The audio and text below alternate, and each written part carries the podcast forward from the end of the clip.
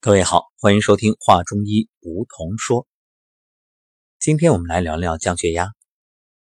现代人啊，这个什么都高，嗯，身高呢越来越高，收入呢越来越高，啊，对生活品质的要求呢越来越高。当然，同时血压也越来越高。这血压高怎么办啊？其实课堂上老师已经教了我们一个很简单的方式。就是推长强血啊，食指从尾骨从上向下去推，推个几次，血压就降下来了。我们还可以通过饮食的方式。那今天就给大家推荐两个天然的降压处方，因为药食同源啊，所以你与其天天大把大把的吃药去改变所谓的血压。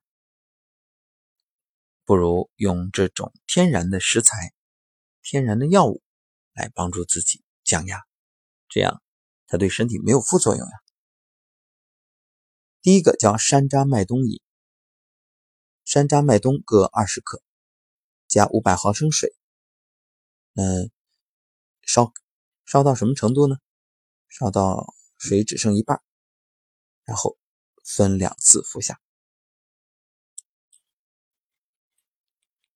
山楂里面啊是含有三萜类烯酸和黄酮类，也被称为降血压和胆固醇的小能手。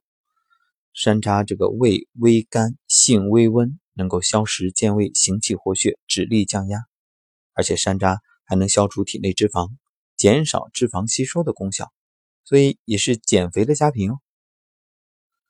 麦冬它属于中药，也有人把它叫做麦门冬。中医认为啊，麦冬性凉，服用之后能起到很好的止咳、润肺、清心、滋阴的作用，对于身体呢有很好的保健效果。麦冬滋阴，所以特别适合有阴虚情况的高血压患者服用。山楂麦冬饮适用于动脉硬化性的高血压、暑热烦渴啊、咽干舌燥呀，或者肉食积滞不化、胃部不适等等都可以。第二个天然的食疗方是苹果西芹茼蒿汁，两百克的苹果，西芹茼蒿各一百克，把苹果、西芹、茼蒿一起打汁，然后分一到两次把它喝下去就好了。因为苹果中含有较多的钾，能与人体过剩的钠盐结合，使之啊排出体外。西芹呢有明显的降压作用，持续的时间随着食量的增加而延长。而且还能镇静、抗惊厥。西芹含有钾，也是可以减少身体水分的积聚。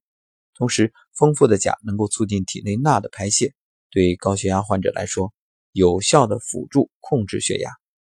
不过，西芹的纤维太粗啊，有的人不喜欢吃，因此我们建议大家是用这种榨汁的方式。